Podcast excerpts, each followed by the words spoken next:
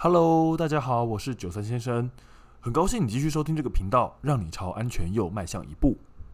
之前呢，我跟大家聊过了很多关于关门避难这个火场的应变方法。今天呢，我想要针对某一个部分呢，继续把这个话题给延伸下去，跟大家做深入的讨论。那这个话题是什么呢？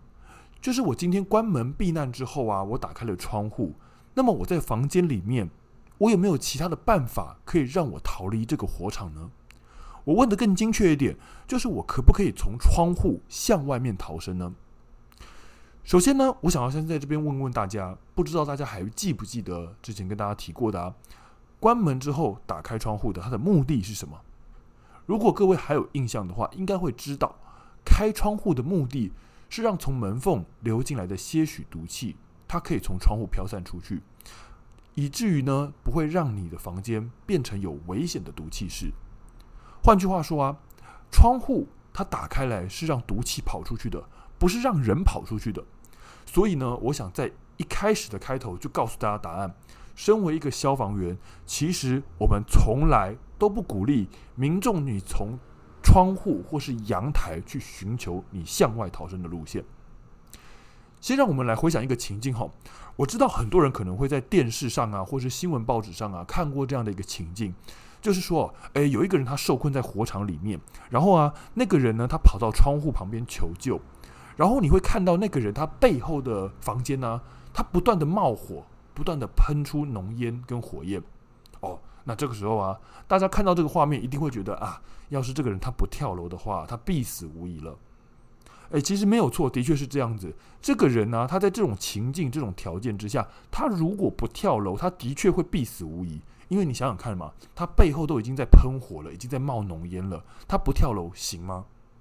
但是回过头来，我们应该要思考的问题是啊，如果这个人他所在的房间不是起火点，那为什么他会让浓烟跟火焰进到他的房间来，跟他共处一室，去造成他生命的威胁呢？到底是为什么？其实原因很简单，因为他没有关门。好，不管他是不知道要关门这个动作，还是因为他太紧张，所以他忘了关门这个动作的重要性。就是因为他没有关上房门，才会让浓烟、让火焰、让高温这些会致命的东西跑进他的房间里面来，去威胁他的生命。如果今天起火点是在他的房间里面，那他又是为什么没有在发现火灾的第一时间赶快逃离房间呢？大家要晓得一件事哦，火灾啊，它其实是有成长性的。火灾它不会一上来就马上是熊熊的火焰，让你马上不能逃生。它一定会需要时间来长大，它不可能是一上来就马上阻断你的逃生路线。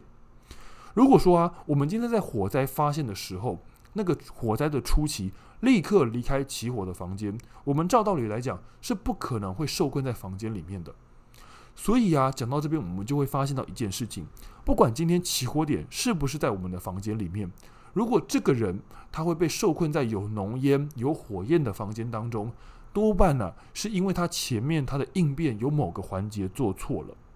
前面他的应变有某个环节出了差错，才会让他变成陷入像这种进退两难的困境当中。所以回过头来啊，我们要知道，如果我们的应变是正确的，我们的观念是正确的，我们是不需要去冒险跳楼逃生的。这个答案是非常肯定的。我们先谈呢，呃，我们先不谈说你顺利逃掉的情况，我们就只讲说你受困火火场的情况。如果今天我有记得把房间的门关上，我把浓烟啦、高温啦、火焰啦这些危险、这些致命的东西通通挡在门外，你想想看，我房间里面会有任何东西带给你生命的威胁吗？既然你的房间里面没有任何致人于死的危险性，那你又为什么要选择一个风险更大的方法来让自己活下来呢？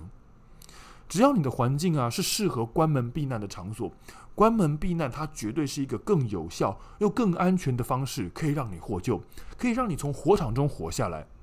你甚至啊，我讲的夸张一点，你在房间里面拿滑滑手机啊、打卡啊、做一些事情打发时间，等消防队把外面的火势扑灭之后，你大摇大摆的从大门走出去，都绝对比你尝试从窗户跳楼逃生来的安全许多。以前呢，九三先生我还在当消防队的时候，哦，就会有很多亲朋好友，他知道我当消防队，他就会问我说啊，诶，请问一下哈，我要怎么样子跳楼，我才不会跳，我才不会受伤啊？好，我在火场中，我要怎么跳楼才会安全，才不会受伤？哦，我都跟大家讲说，诶，其实很抱歉哈，我要告诉你，你在火场中你是不应该跳楼的。我是消防队，我不知道要怎么样跳楼才不会死。好，我只知道要怎么做，你才可以在火场中不会死。但是有些人哦，他就是不死心。他就会追问我，诶，那至少请你告诉我，我几楼以下我可以跳楼啊？老实讲，我听到这个问题，我也很无奈啊。哦，有些人他就是坚持想要跳楼就对了。所以呢，我想了很久之后，我就跟他讲，很抱歉哈，我觉得二楼以上我就不建议你跳楼了。就他想了想之后，就会很惊讶地问我说：“诶，所以你的意思是说不能跳楼喽？”啊，废话。哦，我刚才不是一直从头到尾就告诉你这件事吗？其实，在火灾现场，你应变正确，你应变得宜，你是根本不需要跳楼的。其实啊，跳楼逃生的想法在蛮多人的脑中是根深蒂固的观念。所以过去啊，我们会看到很多火灾现场啊，有很多热心的民众，他会在火灾现场拿床垫呐、或什么棉被啊铺在地上，然后叫楼上受困的人跳下来。当然，我必须说，这些人他非常的热心，他非常的好心。但是因为他的观念错误，所以导导致哦，他今天是热心好心，却是在做坏事，却是在做一些呃，反而导致让事情状况变得更严重、更糟糕的坏事。这里我必须要严正的提醒各位，这样做他不仅不是在帮忙，他反而很有可能会害死更多人。这个方法它是绝对绝对没有用的，它是绝对绝对非常危险的。更不要提到说啊，很多人他会建议大家说，你绑床单、绑绳子垂降下来。我老实讲啊，这种方法我听多了，听到我都懒得吐槽了。好，那些说可以绑床单的人，我真的很想问问大家，我不知道你想要把床单绑得多长？难道你在垂降的过程中，你都完全不担心床单中途断裂吗？好，就算你对于床单的坚固度非常非常的有信心，好了。那我想请教一下，不知道你对你的背力有没有信心呢？哦，大家电影看多了，你常常会看到说，诶，其实很多电影主角啊，他靠他双手手臂的臂力去支撑体重，是一件很简单、看起来轻而易举的事情。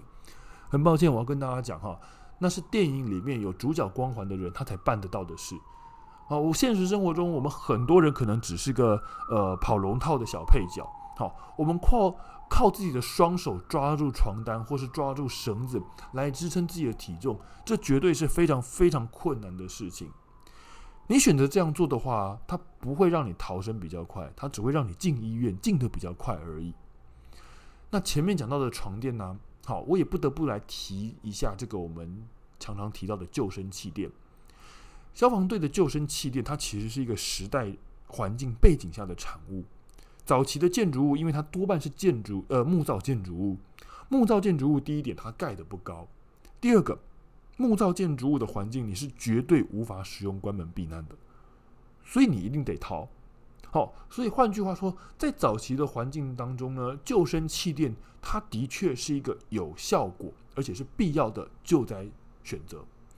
但是到了现代啊，因为钢筋混凝土的建筑物它越来越多，它逐渐取代了木造建筑物。房子也越盖越高了，所以相反的，救生气垫它不再变得那么有用了，它也不再是消防队救灾时候的选项之一了。相反的，在现在的状况之下，我们必须承认一件事情：使用救生气垫它是有很高很高的风险的。今天呢，我不在这边一一跟大家介绍救生气垫它所所存在的问题或者风风险，我只举一个非常非常明显的问题，就是啊。救生气垫它的操作平均需要占用六个消防队的人力，六个消防员，各位可能不大清楚哈，呃，它至少是可以出动两条水线的，用这两条水线来压制火势啊，让受困人员他有更多的时间待救，有更高的机会可以获救，它绝对会比你舍弃两条水线去操作高风险的气垫来得更有用、更有效率。当然呢、或许还是有很多人认为啊，这些古老的方式它是有用的，还是想为这些古老的方式辩护，举出一些因为跳楼而获救的少数例子，声称说啊，诶，跳楼它其实还是有可能啊，在极端的状况下让你可以获救的。呃，我不否认这种说法说法，我也不否认这种可能性，但是我还是老话一句，以现在的环境而言，关门避难，它就可以带给我们相当充足的安全了。你在有更安全、更有效的求生方法之下，我实在不大明白你为什么要去选择一个冒更大风险的方式来逃生。在今天节目一开始的时候啊，我有跟大家提到，会让你深陷进退两难的状况，大部分是因为你的错误应变所造成的。在那个当下，跳楼它很有可能是你真的唯一的选择。那我希望大家今天永远不要走上这一步，而这也是这个频道所存在的原因之一。希望透过事前的训练、事前的教育，让大家学会如何正确的保护自己，让大家能够正确的。用正确的方法来做求生。想要在灾害现场啊平安的获救，需要救难人员和受困人员的相互合作，才有可能增加你今天获救的机会。毫无疑问的，消防员一定会竭尽所能的去拯救你，而你自己的任务是什么呢？就是保护你自己，让消防队有机会可以去拯救你，让你自己撑到消防队有办法来救你。我是九三先生。希望今天的分享啊，对各位的安全有所帮助。我们下次再见，拜拜。